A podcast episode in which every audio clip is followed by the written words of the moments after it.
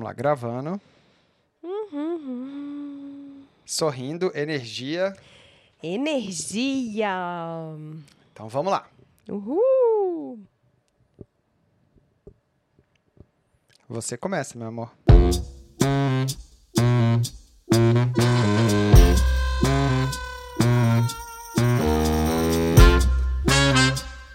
Empreender em casal, céu? Ou réu. É bom? É ruim? É um pouco de cada? Quais os desafios que um casal tem de enfrentar para que nem o relacionamento nem a empresa desmoronem? Hoje vamos conversar sobre como tem sido pra gente esta jornada de trabalhar juntos e sobre o que estamos fazendo para deixar essa empreitada mais suave e produtiva.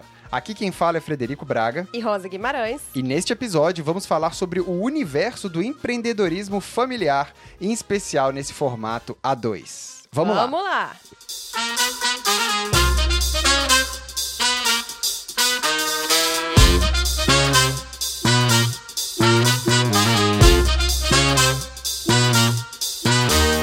Muito bem, então hoje vamos falar sobre como é trabalhar em casal.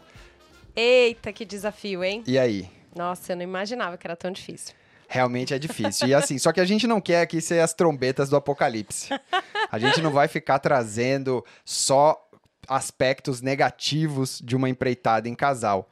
Vão ter aspectos negativos também, Também. mas sempre tentando trazer o que estamos trazendo, o que estamos fazendo de solução para que a gente consiga superar esses problemas. É, e eu acho que é sempre interessante a gente mapear o que, que a gente pode enfrentar de difícil pela frente, porque aí a gente já vai com o coração, a alma, né, mais preparada. É, eu acho que você gente- falou tudo. Eu acho que a primeira coisa, se você for empreender em casal, é, é sentar, respirar fundo, colocar o coração e a alma na frente da razão, porque em vários momentos você vai ter que aceitar decisões ou aceitar caminhos que vão completamente contra a, a sua própria personalidade. Exatamente. Mas o que a Rosa falou é muito importante, é você mapear a sua personalidade. Exatamente. Tem várias formas de mapear isso. Tem mapeamentos arquetípicos, ma- mapeamentos das quatro personalidades de acordo com Harvard. Tem vários tipos de mapeamento.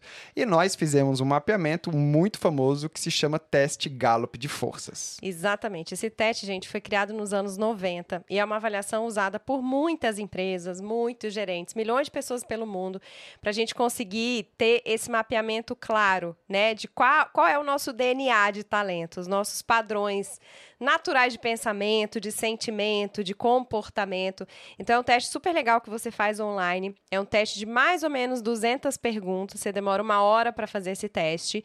E aí esse teste dá para você como resultado um relatório super completo com mapeamento do que de fato você faz naturalmente melhor.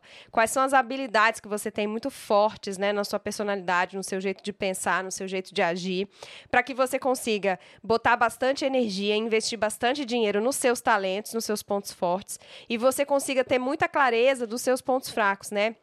Onde estão os gargalos aí do seu desenvolvimento, onde você tem mais dificuldade de trabalhar, para que você consiga delegar isso para uma outra pessoa, para que você consiga é, não deixar esse ponto fraco te atrapalhar durante o trabalho. Por que, que esse teste para a gente foi muito importante?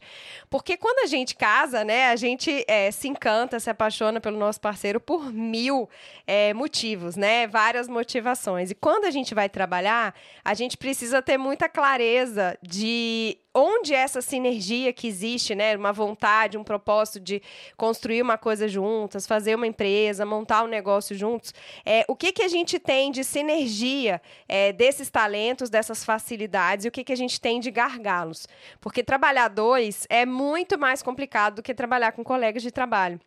Então, quando a gente tem mais clareza do que a gente é realmente bom em fazer, o que, que a gente gosta de fazer, é muito mais tranquilo você conseguir é, estabelecer uma rotina mais produtiva, cada um nas suas funções, a gente conseguir trabalhar de um jeito mais feliz e mais saudável, porque muitas vezes a gente está infeliz no nosso trabalho, ou a gente se envolve pouco, a gente bota pouca energia, ou a gente fica muito desgastado no nosso trabalho, porque a gente está trabalhando muito fora da fronteira dos nossos talentos, do que a gente tem de fato de ponto forte.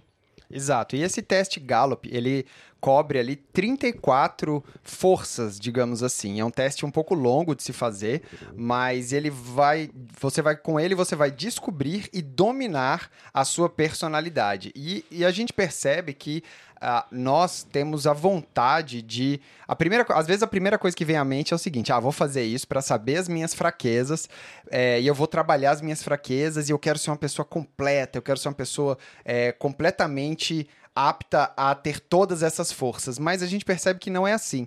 A gente percebe que o teste ele te dá 10 pontos de força e os outros 24 pontos que ele considera, ele não considera uma fraqueza, né? O que ele fala aqui, ele fala para você navegar, digamos assim. É, os 10 pontos principais ele fala para você fortalecer e os outros 24 pontos ele fala para você navegar. Quais são esses pontos? Eles di dividem essas forças em quatro temas grandes. Temas é, grandes. Que eles chamam de domínios, né? Quatro domínios. É o tema de execução, que ajudam você a fazer as coisas acontecerem. São os temas de influência, que ajudam você a assumir responsabilidades, falar e ter certeza de que os outros sejam ouvidos. São os temas de relacionamento, que ajudam você a construir relacionamentos fortes que mantenham uma equipe unida. E são temas de pensamento estratégico, que ajudam a absorver e analisar informações que proporcionam melhores decisões futuras. E aí você pega é, quais são os seus fortes e você fortalece os pontos fortes. E os pontos fracos, você faz igual ele está tá falando, você navega. Porque ser completo não leva necessariamente a um desempenho superior. Isso que eles alegam, que você atingir os níveis mais altos de sucesso é justamente quando você aprimora aquilo que você já é naturalmente melhor do que as outras pessoas. E isso é muito engraçado, né? A gente discute isso internamente pra caramba, porque a gente foi fazer esse teste, né, já muito mais velho. E quando a gente está na escola e a gente vai mapear, né, quais são as áreas que a gente tem de interesse para decidir a nossa graduação, que rumo profissional a gente vai tomar, é muitas vezes a gente vem com aquela coisa da escola, né? Nossa, isso aqui eu sou muito ruim, então eu preciso melhorar nisso aqui.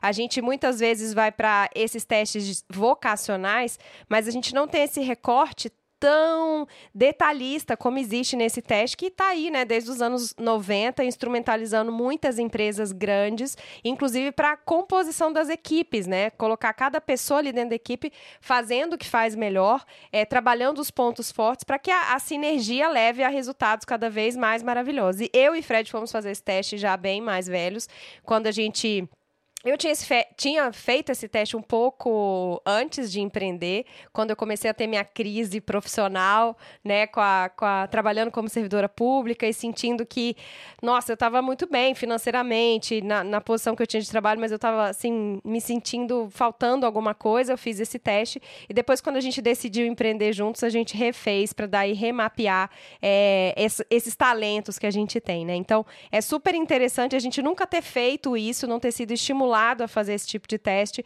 e ter sido a vida inteira ensinado a procurar mapear o que você é ruim para você melhorar o que você é ruim e é. não botar atenção no que você realmente já é excelente, que você já faz com muita facilidade, que você faria gratuitamente, que você faz e nem acredita que aquilo pode ser um trabalho de tão fácil que é para você. Então, pra gente foi muito uma quebra de paradigma, sabe? De você, poxa, eu já sou muito bom nisso, eu tenho muito talento, eu tenho muita facilidade, eu tenho muito tesão de fazer isso, vou botar muito muita energia, muita capacitação, muita inteligência, muito dinheiro nisso aqui para eu ser realmente excelente.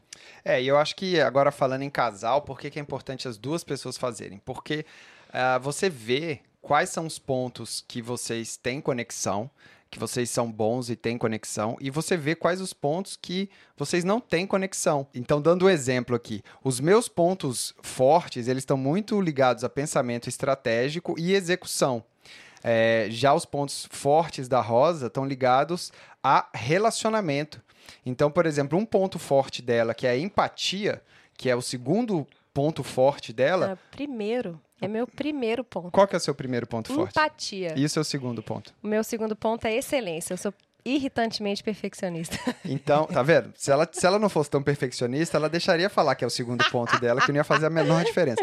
Mas um dos pontos fortes dela é a empatia. E a empatia, para mim, tá no penúltimo ponto. Então, eu sou uma pessoa que é, em termos empáticos, em termos de relacionamento empáticos ali, eu, eu não tenho essa força, minha força está lá atrás e a dela é a primeira. É, o Só... Fred é muito intelectivo, né? Uma pessoa muito da, da cabeça estratégica, é muito dessa é, malícia de construção das coisas, uma pessoa extremamente estudiosa, disciplinada. E eu já sou uma pessoa muito mais é, adaptável, também super otimista. Então a minha vibe é muito, muito da, da, do relacionamento. Exato. E aí a gente entra num ponto que é quando você está em casal numa empresa, existem decisões macro a serem tomadas e decisões micro. As decisões macro, elas dizem respeito aos rumos da empresa a longo prazo, né? Então, quando a gente começa a trabalhar, a gente faz ali um, um planejamento, né? São três perguntas simples que você faz que a gente costuma começar por, por 10 anos, né? Onde você quer estar daqui a 10 anos, como empresa, né? A sua empresa, ela quer estar onde, vocês querem estar fazendo o quê, como casal, como, como casal que eu digo casal empresário, né? É, quanto vocês querem estar ganhando, então é tipo um roadmap, 10 anos. Depois a gente vai para 5 anos. Então a gente vai regredindo. Onde você quer estar cinco anos? E a gente chega onde você quer estar como empresa neste um ano. Então isso são decisões macro. São decisões que os dois têm que tomar, os dois têm que ser, ser ouvidos ali, e o peso é basicamente o mesmo, e vocês têm que chegar num consenso, né? É, e as decisões micro, que são assim, ali do negócio mesmo, isso ajuda demais esse teste Gallup, porque como eu sou uma pessoa que minhas forças são a estratégia, principalmente, é, quando chega alguma decisão estratégica ou alguma decisão é, de, de futuro, de disciplina, de, de estudo nesse sentido, né? É, isso cai para cima de mim. Então, por exemplo, é, no lançamento digital, eu fui a pessoa que estudou a questão do lançamento digital e eu vou dar a última palavra se a gente ficar em dúvida em relação ao lançamento digital. Então, eu trago essa responsabilidade para o meu lado. Assim como no, nos pontos fortes da Rosa, ela leva a responsabilidade para o lado dela e ela tem que tomar aquela decisão porque é um ponto forte dela. Exatamente.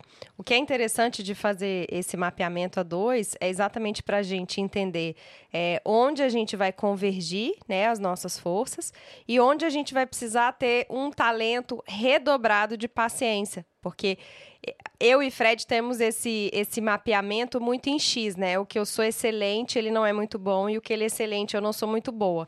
O que é maravilhoso para uma empresa, porque a gente se complementa muito no que a gente não tem de muita habilidade. Mas exatamente porque a gente não é bom naqueles aspectos, a gente costuma ter pouca paciência, porque a gente não sabe muito como fazer, né? Por exemplo, Fred me chama para as reuniões de planejamento. Nossa, me dá um sono, uma preguiça, uma vontade de fazer mil outras Meu coisas. Deus, planejamento eu fico, é tão legal, gente. Eu fico dispersa, porque o planejamento é algo para mim tão abstrato e tão pouco relacional. Planejamento é, tão... é tudo de bom. eu, eu lido tão pouco com a coisa da empatia, de estar com outra pessoa, de trabalhar esse aspecto da positividade, que eu acho muito chato. Então eu simplesmente não, escuto. Não fala assim do planejamento. Não, não mas é porque não é minha força. Então eu é deixo é o Fred legal. decidir e falo, beleza, decide aí e tá assinado nada embaixo. Você não sabe a, a, como é bom você fazer um calendário bem Ai, feito. Que boring. Como você pegar e, e estruturar todos os passos de um de um lançamento, de uma campanha. É bom Jesus. demais, cara. Eu faço isso todos os dias da minha vida, se for o caso. É. E aí esbarra na minha adaptabilidade, né? Que assim, eu sou preparada para o caos. Seja lá o que vier, eu vou ter a malemolência baiana de dar um jeito e fazer acontecer de uma outra maneira. E o Fred já é muito mais assim, matemático e maquinado nas coisas. Então, esse foi um ponto muito bom quando a gente começou a empreender, porque eu falei, meu Deus, nunca mais vou precisar fazer essa diaba desse planejamento que é um porre. Mas, por outro lado, eu preciso ter muita paciência com ele, porque como eu não tenho habilidade para isso, não tenho força para isso, eu tenho que ter muita paciência né? E ele também precisa ter muita paciência com esses aspectos de empatia que são muito caros para mim no sentido de que são muito preciosos e a questão da excelência, que é um diferencial da minha entrega, o diferencial do meu trabalho e que para ele às vezes não é o, o ponto mais importante, né? O Fred é muito do feito é melhor que o perfeito. Para mim, assim, o bem feito é melhor do que o feito, sabe?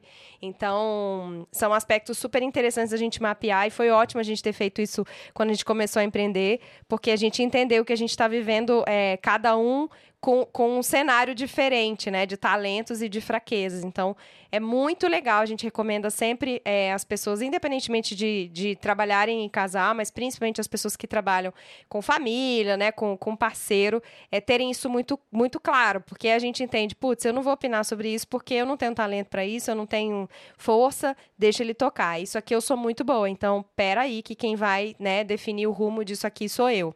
É, e agora a gente vai falar um pouco dos desafios assim que a gente está vivendo, tendo, tendo em vista que estamos num processo de aprendizado também. Todo dia é um grande aprendizado sobre como trabalhar em casal. E aqui, é, de longe, não é para ser um guia definitivo de como trabalhar em casal. A gente está passando para vocês a nossa experiência de como tem sido trabalhar em casal e o que a gente está observando nesse um ano e pouquinho trabalhando juntos mesmo, né? É, oficialmente, né? A gente já estava nessa trilha um pouco antes, mas cada um no seu outro trabalho, né? Nessa vida dupla que a gente estava vivendo.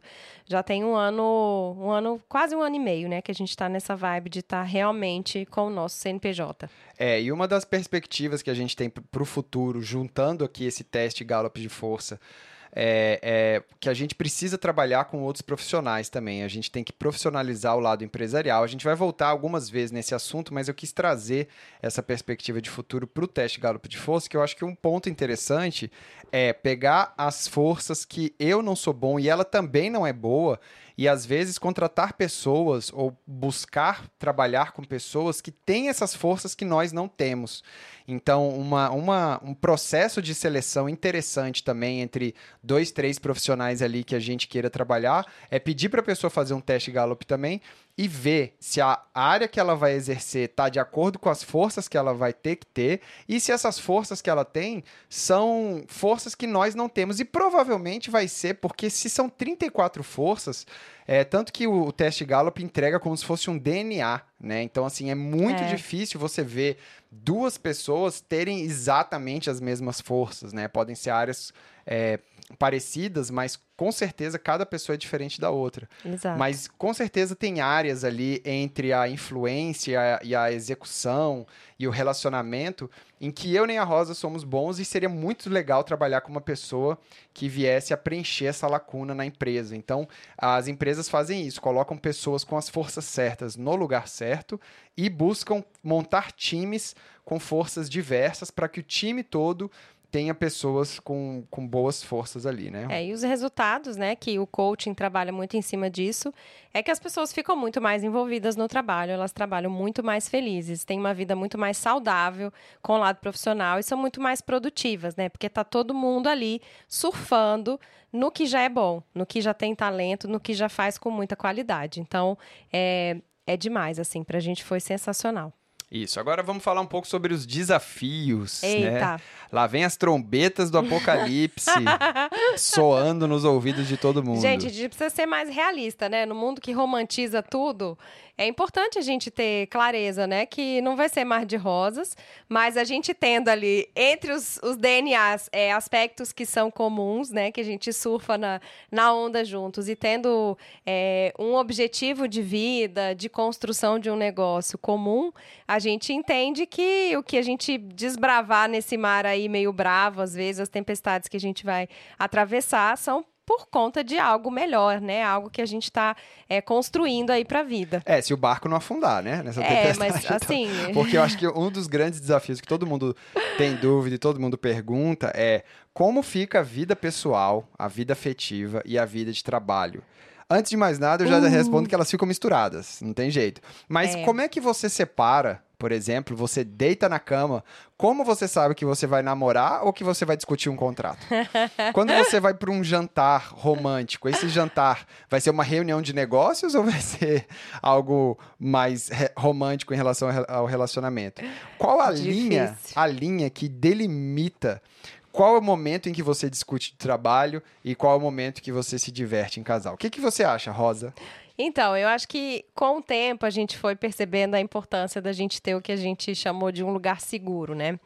Então, a gente criar uma, um ritual que envolve separar um horário na agenda certo, como se fosse mesmo uma reunião com uma equipe, e a gente ter esse espaço é, reservado dentro da nossa rotina para a gente discutir trabalho. É lógico que quando você está em casal e você tem um projeto em comum, qualquer momento ali do seu dia é uma oportunidade para você lançar uma ideia. Pensei nisso, aconteceu aquilo, fechei esse contrato. Faz parte, porque a pessoa está mais envolvida no que você está fazendo do que um colega seu, né? Do que o seu marido quando você trabalha fora e tem uma equipe de trabalho que não, né, não está dentro da sua casa. Então, o que a gente é, estabeleceu foi esse lugar seguro. Então, a gente marca esse horário na agenda, a gente tem reuniões todos os dias e esse é o lugar seguro para a gente falar de assuntos de trabalho e a gente se encarar como sócio e não como casal. Então, tudo que a gente fala ali naquele lugar seguro, a gente tem esse, essa tranquilidade de que tudo que vai ser falado ali naquele momento é relativo ao trabalho, né? Então, a gente tem esse, esse cuidado e falando, bom, o que for falado aqui não vai ser pro lado pessoal. É, porque é, quando, como a gente trabalha junto, nós temos diversas cobranças que o próprio trabalho exige. Só que uma pessoa cobrando a outra parece que é uma pessoa cobrando a outra, não parece que é o trabalho que está cobrando, mas na verdade é o trabalho que está cobrando. E o que a gente percebeu é que colocar esse espaço de trabalho é o momento de uma pessoa cobrar outra, de anotar, de colocar uma ideia, de executar alguma coisa, é, para que não machuque a outra pessoa. Por exemplo, não é, não é você acordar no café da manhã e falar, pô, você tá lembrando que você tem que fazer aquilo? Imagina. Imagina você ter um chefe e aí logo no café da manhã o cara te liga para falar uma coisa, você fala, pô, por que, que esse cara não me não esperou chegar no trabalho para ele me falar? então é a mesma coisa. Então a gente fez esse chegar no trabalho para falar.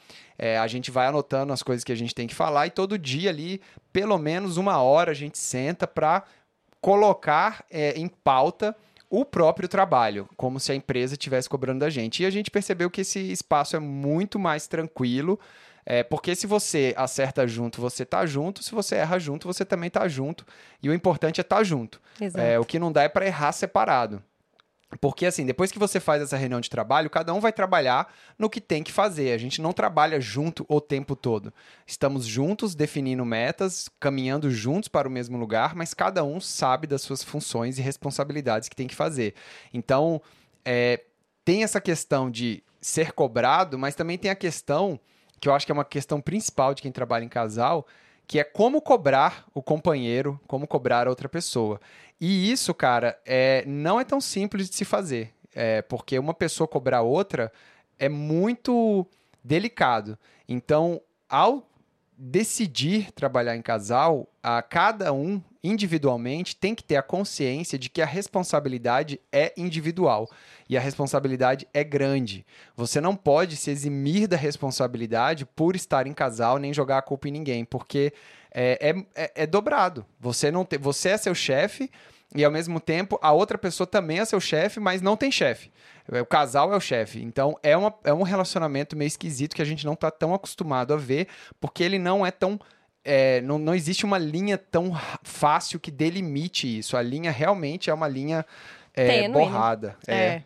Porque quando você está no trabalho formal, você chega no seu trabalho, tem as crises, as questões, desavenças, é, desentendimentos, né, acordos lá no seu trabalho, você sai do seu trabalho, ainda que você tenha é, contato direto com a sua equipe, você sai dali, vai para sua casa, num outro ambiente, com outras pessoas, com outros assuntos. Quando você está empreendendo com o seu parceiro, você está em casa e as pepinos de trabalho estão acontecendo, você está conversando e você precisa é, debater com outro, né, o seu parceiro, o seu marido, assuntos que são do trabalho. Então, o trabalho fica muito dentro de casa, a casa transpira trabalho. Então, é, é o desafio de, de fato de ter essa, essa linha que o Fred falou borrada, né? Que não é muito delimitada. É, e uma coisa é, interessante que, assim, trabalhar em casal não é tão diferente é, de trabalhar em grupo. É, e, e, infelizmente, a gente aprende muito pouco a trabalhar em grupo. A gente trabalha no colégio em grupo, né? Trabalha na faculdade, ah, vamos fazer um grupo aqui para apresentar um negócio. Mas não é um trabalho em grupo, né? É, apesar deles darem esse nome, não é um trabalho. Você não vai ganhar dinheiro fazendo isso. Trabalho em grupo é algo é, que você só aprende na prática, cara. Não tem como ensinar uma pessoa a trabalhar em grupo. Você tem que aprender trabalhando já. É, e a gente aprende muito pouco isso. E o casal não é muito diferente. E o que, que é trabalhar em grupo? Trabalhar em grupo é você ceder e você ouvir. É basicamente isso. É você aprender a ouvir a outra pessoa e ceder. E aí uma coisa que a gente aprende muito é as ideias. Tem que ter dois momentos é, de planejamento.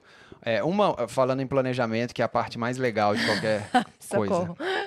É, tem que ter a ideia em que a, a, a ideia é, que a gente chama que, que não é uma ideia que pode ser julgada, é um momento onde a gente tem uma segurança de colocar as ideias na mesa, é o brainstorm. Você coloca as ideias na mesa, só que você não pode julgar as ideias nesse momento, porque a ideia quando ela surge, ela é um bichinho feio, ela é um monstrinho esquisito.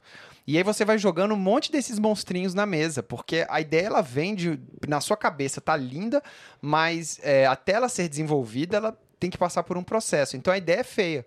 Você vai colocando um monte de ideia na mesa. E aí você vai, depois de colocar, exaurir ali aquele momento, você vai vendo qual ideia é melhor e você vai alimentando aquela ideia que você achou que foi boa e ela vai se desenvolvendo e vai ficando um bichinho bonitinho e aí vai ficando mais legal. Então, nesse momento de expansão, é, que a gente chama de você jogar ideias, tem que ter muito cuidado, porque quando você faz o brainstorm, você vai colocando as ideias na mesa, é o momento em que você se abre como pessoa também. É, porque às vezes você fala besteira, você fala merda, você fala de um jeito esquisito que, que a pessoa fala: Meu Deus, você pensa assim? Mas não é que você é daquele jeito, você está expondo algo que é muito legal, que é justamente aquela luz criativa que está vindo. É, e essas ideias, às vezes, elas podem ser combinadas e tal. Então, o que acontece muitas vezes é que nesse momento de expansão, as pessoas já tendem a julgar essas ideias. E aí, primeiro, a pessoa que está dando a ideia se fecha, porque fala, pô, velho, você nem ouviu o que, que eu tenho para dizer. É, aí ela, não, não, não, mas já entendi. Mas você não ouviu? Como é que você entendeu? É, então, tem que ter esse momento no casal onde fala assim, cara, agora vamos ter ideias, calma, vamos lá, relaxa, ouve. Porque às vezes a pessoa não está ouvindo ativamente, ela também está tendo ideias e ela já coloca a ideia que você falou dentro da ideia dela e não ouviu o que você disse. Então, ouvir e ceder é o grande é, são os grandes atributos para você trabalhar em grupo. Esse momento, primeiro, de pôr as ideias na mesa é muito importante. É, e em casal fica mais difícil porque você já tem intimidade demais. E a intimidade muitas vezes faz a gente não ter esse cuidado de deixar o outro falar até o final. Porque você já conhece a pessoa, você já está entendendo o que, é que ela está dizendo, você se acha nesse lugar de intimidade para você já cortar a pessoa que você não faria com um colega, não faria com uma pessoa não, que você não tem tanta faz, intimidade. E pior que faz quando trabalha em grupo, cara, a galera também às vezes não ouve tudo. E é um dos grandes problemas. É, não, não ouve. Mas é. assim, quando é íntimo, é porque a gente se entende no piora, olhar. É. Aí piora, porque você fala, eu já tô entendendo, não precisa terminar, já, já li e seu aí depois rosto. disso as pessoas ficam putas, o casal. Exato. E como é que vai sair pro cinema é, Aí a gente quer sair com as amigas, vai se ferrar, vai sair com seus amigos, que eu não tô afim de olhar pra sua cara. Então tem que ter importância multiplicada ao infinito com esse dia a dia, porque é uma pessoa que você tem muita intimidade de vida, de convívio e que é seu sócio e é a pessoa que você vai discutir os rumos da empresa, as soluções que você vai trazer. Muitas vezes são soluções difíceis que implicam em coisas de impacto financeiro. Então, é, é realmente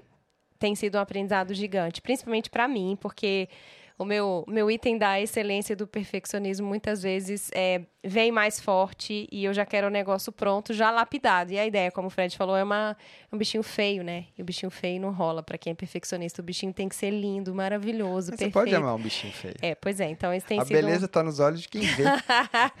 então, tem sido um aprendizado. É um aprendizado muito, muito legal. Mas, de fato, a intimidade é, é um aspecto que atrapalha um pouco nessa percepção um pouco mais distanciada da, da solução que muitas vezes é trazida, né? Porque a gente está pensando ali. E aí aquela coisa, né? Quando tá bom, tá duplamente bom, excelentemente bom, mas quando tá mal também tá uma droga, né? Porque você tá chateado e o outro tá chateado também, porque vocês tiveram uma reunião e tiveram que debater um assunto ruim e não tá legal, e aí muitas vezes é difícil, tem que ter esse esforço é, interno de falar, tá, beleza, a empresa tá com essa questão, mas, né, vamos curtir nosso cinema, a gente tinha combinado de ver um filme Netflix, a gente vai ser para jantar hoje, e ter que ter essa capacidade dos dois que estão no mesmo clima terem que transcender para levantar o outro lado, né? É, e um desafio, um desafio adicional ainda é porque o casal é par. Então, como é que você faz para sair de uma situação em que um quer uma coisa, outro quer outra? Não tem voto de Minerva. Não né? tem voto de Minerva, não tem chefe, não tem um terceiro ali no arranjo.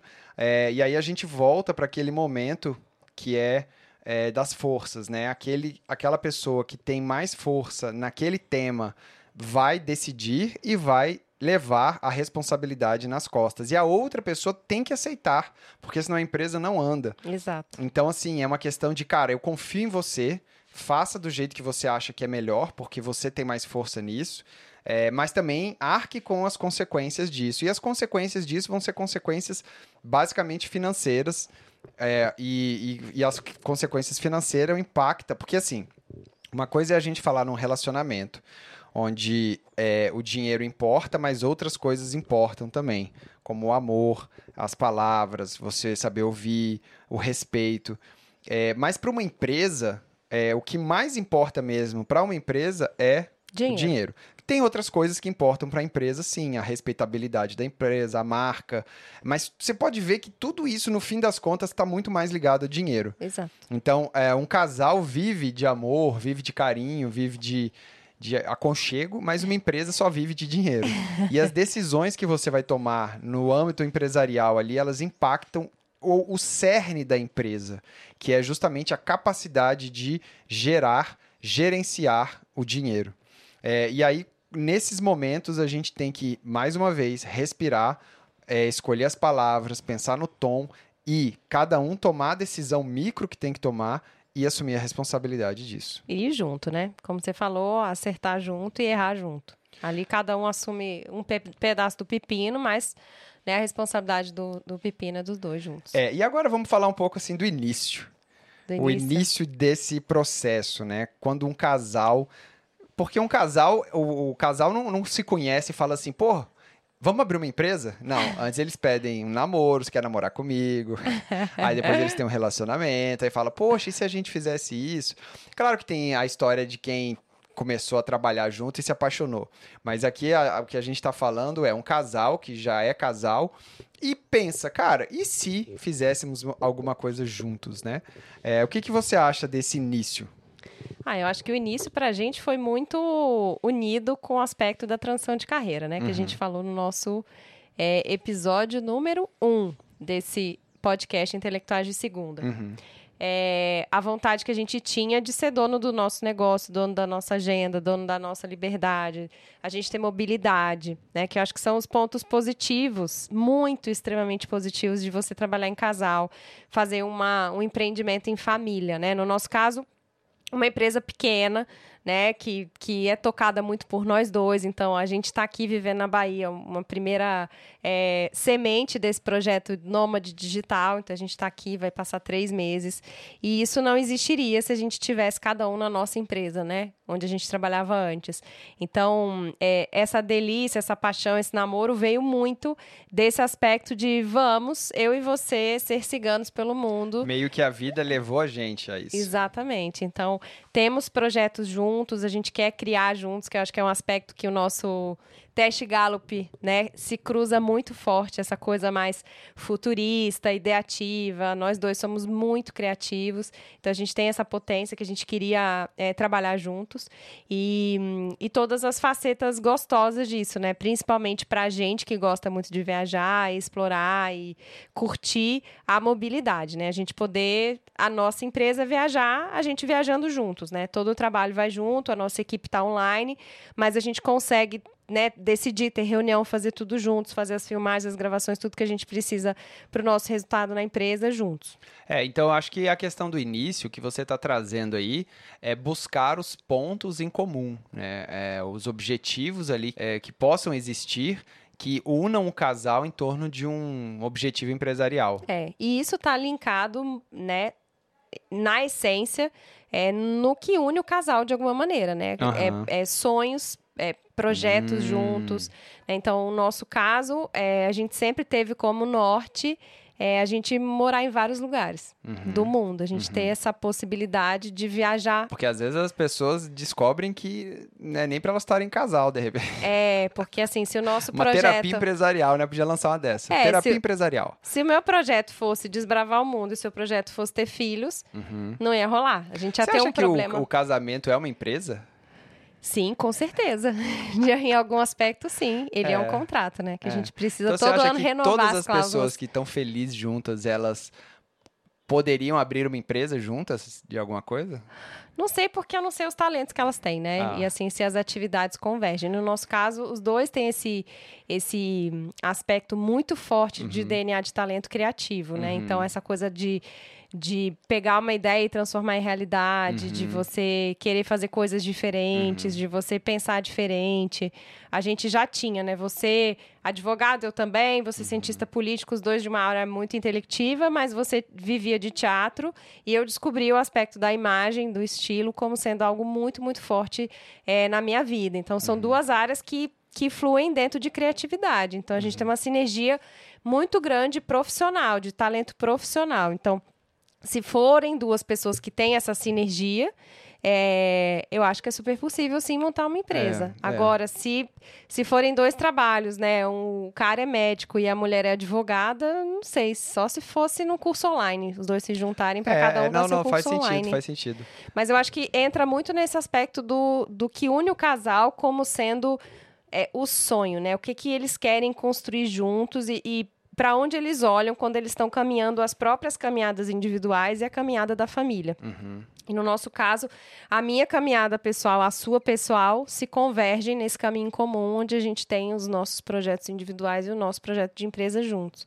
E aí se mistura muito é, o nosso propósito como casal e o nosso propósito como empresa. Eu acho que deve ter muitos casais empreendedores assim. Você vê, às vezes, é, o cara sabe, sei lá, fazer bolo e a mulher tem a manha de vender ou tem a manha do digital. Muito. Eu não sei também se é porque agora a gente tá nessa vibe, mas a gente É. tem muitos amigos. Não, casais. Quantas vezes você não vê, tipo assim, o cara vendendo brigadeiro, a mulher fez o brigadeiro, o cara sai pra vender, É, sabe? e agora que a gente está imerso nisso, a gente vê, a gente tem muitos amigos próximos que estão empreendendo juntos, Uhum. né? Muita gente. É. Sempre tem essa parceria e a gente fala muito que é a parceria do futuro, né? Essa É, coisa porque é da- engraçado. a- As pessoas que não têm, que, que são um casal super legal, mas que não têm essa parceria, chega algum momento em que o trabalho de um e o de outro meio que entra no jogo da família ali, e aí eles têm que decidir de acordo com o trabalho de um ou de outro também, É. né? Acontece muito isso. Tipo, ah, mas meu trabalho requer que eu fique nessa cidade aqui.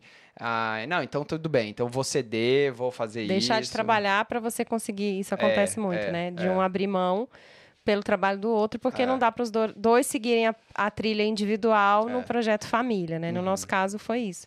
Se a gente tivesse, acho que, direções diferentes de vida, certamente a gente não conseguiria estar vivendo essa experiência. Uhum. E eu acho que outro aspecto super delícia, assim, que eu falo muito com o Fred, é porque vivendo em área criativa, é, a ideia ela não tem hora para chegar, né? Ela não respeita duas horas da tarde, que é a hora da reunião. A ideia vem, né? Você está sentado num restaurante, passa uma pessoa, bate um vento, você vê um pôr do sol e, putz, vem uma ideia. Como vem a ideia no chuveiro, como vem a ideia na hora que está escovando os dentes. O problema é que às vezes vem muitas ideias, né? Tem muitas ideias. E aí você se empolga com uma ideia nova e aquela ideia que tá em execução, você fala, ai, cara, mas essa ideia nova é tão legal.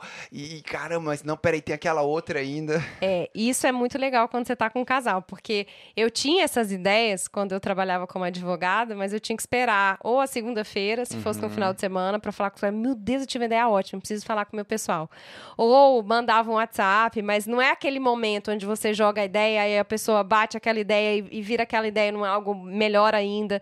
Então, essa coisa que eu falo muito do, do lazer, né? O seu lazer para aquele espaço de brainstorming fica muito mais maravilhoso quando é o seu parceiro, né? Porque às vezes você tá jantando, um jantar romântico, e aí você tá lá, tá super legal o clima, você fala, amor, acabei de pensar num negócio.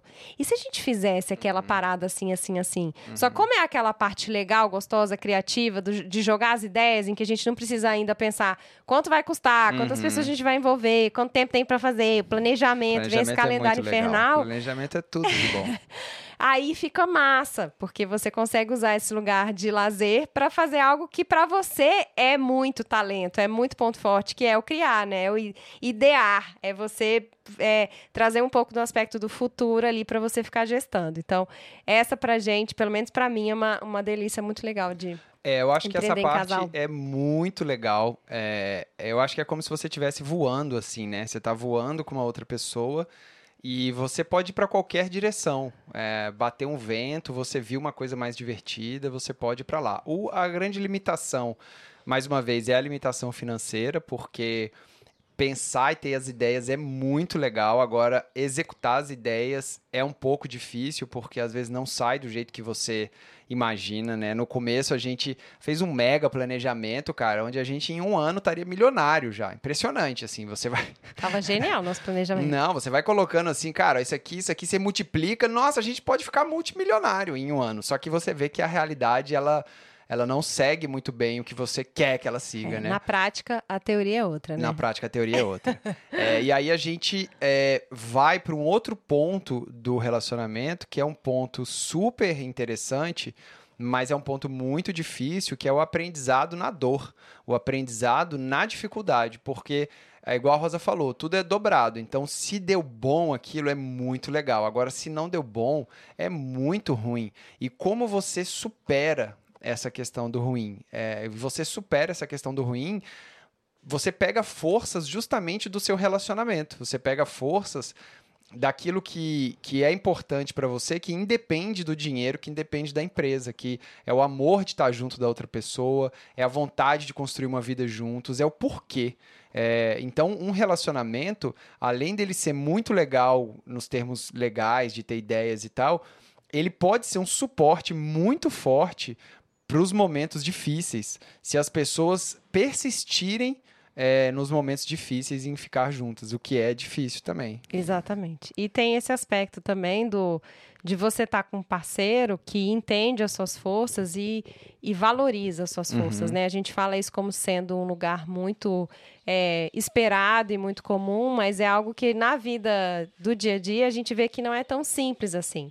É, a gente vê relacionamentos onde a pessoa tem um talento, ela tem um ponto forte e aquilo é visto pelo parceiro como um é, como algo ruim ou algo que ele não consegue lidar. Que então, às vezes ele não tem, né? às vezes ele não tem e nem quer que aquela pessoa tenha. Então, é um relacionamento onde a pessoa não suporta a outra no sentido de, de dar suporte, né? Nesse, nesse talento e não bota pilha e não faz aquilo acontecer. Até porque às vezes a pessoa não tem essa força, né? Que eu e Fred temos da adaptabilidade, né? A gente é muito adaptável, a gente tem muito essa facilidade de cara, não deu aqui, vamos por lá, vamos fazer assim. Então, essa, essa mole- malemolência que eu brinco muito, né? Que precisa muito para você empreender e para né, você rumar a sua carreira, precisa ainda mais quando você está trabalhando em casal. Então, eu acho que esse aspecto de você estar com um parceiro que que suporta, que te, né, o Fred foi um cara para mim na transição de carreira que foi fundamental, fundamental. Eu numa carreira estabilizada, super formal de advogada e chegar, amor, é o seguinte, não tô feliz, quero fazer uma coisa criativa. Ele falava, vamos lá, vai ser massa e começou a me dar um monte de livro. Então foi um cara que me apoiou muito nessa caminhada para uma É direção. O meu único tema forte de influência é ativação. É, Olha aí, exatamente. segura Ele é o aí. cara que bota pilha. Eu boto pilha. E o Fred tem esse talento impressionante com todos os amigos. Às vezes os amigos vêm com a ideia. Aí ele tem essa capacidade de ideação, né, de ideias. Ele é muito criativo, é uma pessoa genialmente criativa. A pessoa traz uma ideia e aí ele pega essa ideia e melhora e dá um nome e bota pilha. A pessoa sai da conversa com o Fred achando que vai ser o novo Steve Jobs do mundo, assim. Então, É, olha aqui o que, que fala ativação. você é um catalisador. Você naturalmente sabe como transformar ideias em ação. E você faz as coisas acontecerem. Sua energia pode ser contagiante e envolvente. Cara, genial, gente. É esse, esse é o Fred. Então, pra mim foi é muito teste importante. Não foi algo que eu fiz. Talvez fazer um teste Gallup antes de casar seja uma boa pra saber se seu cara vai ser o cara que vai. Meu Deus do céu. E aí, vamos casar? Não, peraí, vamos fazer um teste Não, peraí, Gallup deixa eu ver se você vai antes. ativar aqui minha potência. Mas, é, de fato, pra mim foi fundamental. E eu brinco isso com as minhas amigas, as pessoas próximas. Eu dou graças a Deus de ter casado com um cara que eu conheci no estágio de direito, mas é, trabalhou sempre com criação, com teatro, com arte. E eu na área formal, jurídica, lá, servidora pública. E quando eu decidi dar o pirulito na minha vida, ele foi o primeiro cara a botar pilha. Eu não sei se eu tivesse casado com outro cara que vivesse a mesma vida que eu, estável, blá, blá, blá, se ele seria esse cara que, que botaria, Não, né? certamente não. Ele botaria pilha assim, vamos fazer, sai do seu trabalho, pede uma licença. Então ele foi um cara que realmente catalisou na minha vida essa mudança. Eu não sei se eu teria tido tanta coragem, se eu teria conseguido instru- instrumentalizar toda a minha energia para esse caminho se eu não tivesse realmente essa pessoa nível mil aí de ativação. Catalisador, ativar! Uhul! É, pessoal, então aqui a gente falou das forças e das fraquezas né, nesse mapeamento que a gente tem que fazer sobre é, o teste. É, falamos de um recorte ali dos principais desafios da, do, do, empreender em casal, que é importante que a gente está aprendendo sempre, a importância redobrada com o nosso dia a dia, é, escolher as palavras que você fala, o tom, as perspectivas de futuro. A gente falou das delícias também é, e das dores de empreender em casal. E aí, para finalizar, a gente gostaria de fazer falar algumas indicações para vocês aqui. Ah, a primeira, sim, o teste Gallup, né? Se você quiser é. trilhar. Quem, quem, te passou o teste Gallup foi uma coaching? Não, o teste foi, Gallup não? foram duas grandes amigas minhas ah, é? que trabalham em grandes empresas de tecnologia que elas fizeram ah, esse teste para é. ingressar. E tá. elas falaram, amiga, faz aí, já que uhum. você tá uhum. zureta, não sabe o que faz da vida. Legal. Trabalha isso suas forças. E, uhum. e, e para mim foi maravilhoso. Eu fiz duas vezes e teve um reforço é, muito positivo da segunda vez, que eu já estava com um olhar um pouco mais diferente, mas bateu realmente nas forças que eu tinha. Para mim foi muito maravilhoso. Eu indico para todas as pessoas, toda cliente que chega para mim fazer um teste de coloração e está meio preocupada com o trabalho, amor, faz um teste de Gallup das forças, entra no site, porque é uma, é uma ferramenta de autoconhecimento. Você saber aquilo que é forte em você, o que é talento, te dá muita clareza para a sua caminhada de vida, as pessoas com quem você lida, as pessoas que você leva para junto de você, as pessoas que você tem que mapear para tirar da sua vida, porque são pessoas, pessoas que não vão catalisar seus talentos. É, então, é um teste que você faz, ele é pago, tem várias modalidades, você uhum. pode pegar ele mais detalhado ou ele mais simplificado, mas é um uhum. teste que, depois que ele traz esse seu DNA e aí ele especifica as 10 forças, tem um relatório mais completo, onde ele vai mapeando todos os 34 temas, e aí ele vai trazendo não só explicação do que é isso, mas como é que você potencializa. Ativa, é. Exato. E como é que esses pontos que para você são muito fracos. As é... atitudes que você toma para maximizar seu potencial. Isso o que você pode fazer para maximizar, é, os cuidados que você tem que ter também de ter esse talento muito forte, porque todo talento muito forte pode afastar, assustar outras pessoas, então é, você tem que mapear essa fronteira é, desse talento. E é, o que você tem de fraqueza, de ponto fraco, como é que você trabalha para isso não atrapalhar a sua jornada profissional, porque afinal de contas a gente tem que lidar muitas vezes é, em situações, contextos que vão te demandar uma força que você não tem. Então, como é que você vai lidar aqui naquele momento para que aquilo, é, aquela fraqueza que você tem, não te atrapalhe na, na sua jornada profissional. Então, eu indico demais. E aí, depois que eu fiz esse teste Gallup duas vezes, aí eu fiz um processo de coach mesmo, que foi na minha transição de carreira, em que tem outros, tem o teste VIA que você faz, que aí você tem um outro recorte também de, de aspectos do, do seu jeito de pensar, do seu jeito de agir, de trabalhar, que são super importantes para você saber quem é você na fila do pão e, e o que, que você veio fazer aqui nesse planeta e onde você tem que botar energia para você deixar seu legado aí para a humanidade. É, exatamente. Então, essa é a nossa grande indicação de hoje. É, o teste Gallup de força está aqui na descrição do podcast, tá? E as práticas que a gente quer indicar aqui é, são práticas de você ter com a outra pessoa, de você compor pontos de vista. São práticas de leveza, paciência e diálogo. E tem uma prática que é muito legal, que, que você pode fazer a partir de hoje mesmo, é que quando você for ter uma conversa, que seja uma conversa crítica, uh, de, no sentido de você vai criticar alguma, alguma ação, algum comportamento da outra pessoa, ou mesmo você vai entrar numa reunião com uma pessoa que você gosta, ou com um parceiro, ou você está empreendendo em casal e você vai ter que tratar de assuntos mais sérios, assuntos que às vezes não são tão legais, tipo uma cobrança, alguma coisa assim é mentalmente, antes de entrar nessa reunião, você pensar que o que aquela pessoa representa para você e ao início da reunião você falar mesmo, você verbalizar, falar, olha, é, eu estou aqui com o coração aberto, eu vou falar o que eu sinto, é, eu queria que você entendesse as minhas palavras é, não como uma crítica destrutiva, mas como uma crítica construtiva. O que, que é isso? É você criar um espaço, um ambiente seguro para você falar. Mas também a sua fala não é uma fala que você vai machucar outra pessoa. Você está falando de ações, você está falando do que ela fez ou deixou de fazer e você não está falando da personalidade dela em si. E então criar um ambiente seguro para fala, para essa fala empresarial, um horário, um lugar, de repente, é uma prática muito interessante. É. E aí vem muito aquela tríade, né, que eu acho que está no livro do Monge Executivo, que tem tantos anos que eu li, mas eu acho que é do Monge Executivo, que é aquela tríade que você sempre tem que pensar quando você vai falar algo para outra pessoa. Isso vale não só para a jornada profissional, uhum. as, os, né, os contatos que a gente acho tem. Quem fala isso é a Lucelena também. A Lucelena fala? fala? também, eu né? Fala. Eu acho que é do Monge Executivo. Uhum. Que primeiro você tem que pensar é, se o que você vai falar é verdadeiro. É verdadeiro aquilo? Realmente? Aquele ponto de vista que você está trazendo é um aspecto de verdade? Depois, é necessário? Essa conversa é necessária? Ela é imprescindível para isso acontecer? Precisa você falar aquilo? E o terceiro aspecto, é caridoso?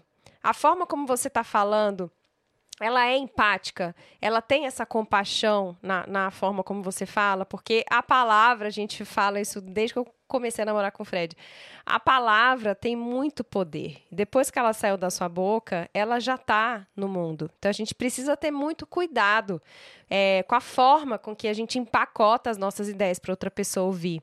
Então sempre pensar nisso, né? Isso vale até para rede social. Quando a gente vê tretas. Repete aí como é que é? vou repetir. Quando a gente fala, vê essas tretas na internet, essas, essas, esses comentários tão haters que a gente vê por aí, a gente fala, putz, esbarrou no um, né? É verdadeiro? É necessário, é caridoso. Se você conseguir trilhar esses, esses três, é, essas três camadas de empacotamento da sua ideia, certamente ela vai vir de um jeito muito mais legal para quem vai escutar. Exatamente. É, então, pessoal, esse foi mais um episódio do nosso Intelectuais de Segunda, um episódio Uhul. sobre empreender em casal. Espero que vocês estejam gostando dessa temporada.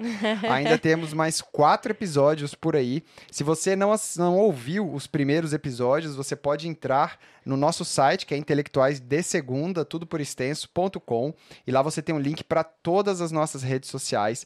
E a gente pede encarecidamente que você curta esse episódio na rede social que você está ouvindo, se for no Spotify, se for no Apple Music, e você compartilhe com quem você acha que pode se beneficiar demais com esse conteúdo também. Exato. E nos nossos canais de contato, por favor, deixe suas sugestões de temáticas que vocês gostariam que a gente falasse sobre, assuntos que vocês têm curiosidade, enfim, eu acho que mais do que nunca essa construção partilhada é a melhor solução para a gente trazer as temáticas aqui para o nosso podcast. E o pessoal tá perguntando demais, mas meu Deus, é, não tem vídeo, não tem vídeo, não é um videocast? Calma, gente. Primeira temporada, é um projeto piloto, a pessoa que é perfeccionista já entendeu que precisa executar, né? Exatamente. Precisa lapidar. Então, então a, a gente... primeira temporada não tem vídeo. Não tem vídeo, mas a gente está se organizando para a partir da segunda ser é. um videocast. Mas eu vou, eu vou fazer uma descrição do que você poderia estar vendo agora nesse vídeo. A gente está sentado num quarto, numa casa aqui em Salvador, olhando para uma lagoa e para vários coqueiros, Isso, num pôr do sol. É, a Rosa está em cima da cama. Estou sentadinha na cama, com meu computador em cima de um travesseiro. De um travesseiro, segurando o microfone dela. A cama está um pouco bagunçada ali, porque a gente tirou as roupas aqui de cima. O computador está em cima de um, de um móvel. De um móvel é, e, a, e eu estou em pé, para vocês Isso. terem ideia, de frente para um banheiro aqui. E tá tudo certo. Tá tudo certo. E ainda bem que não estamos filmando isso. Exato, senão vocês não iam querer assistir. Não. Mas o próximo.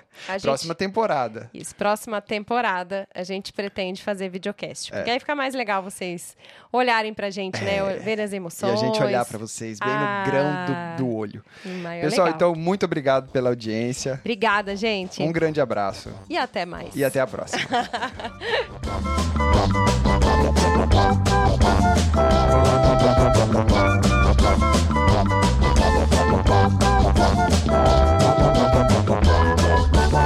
Bye.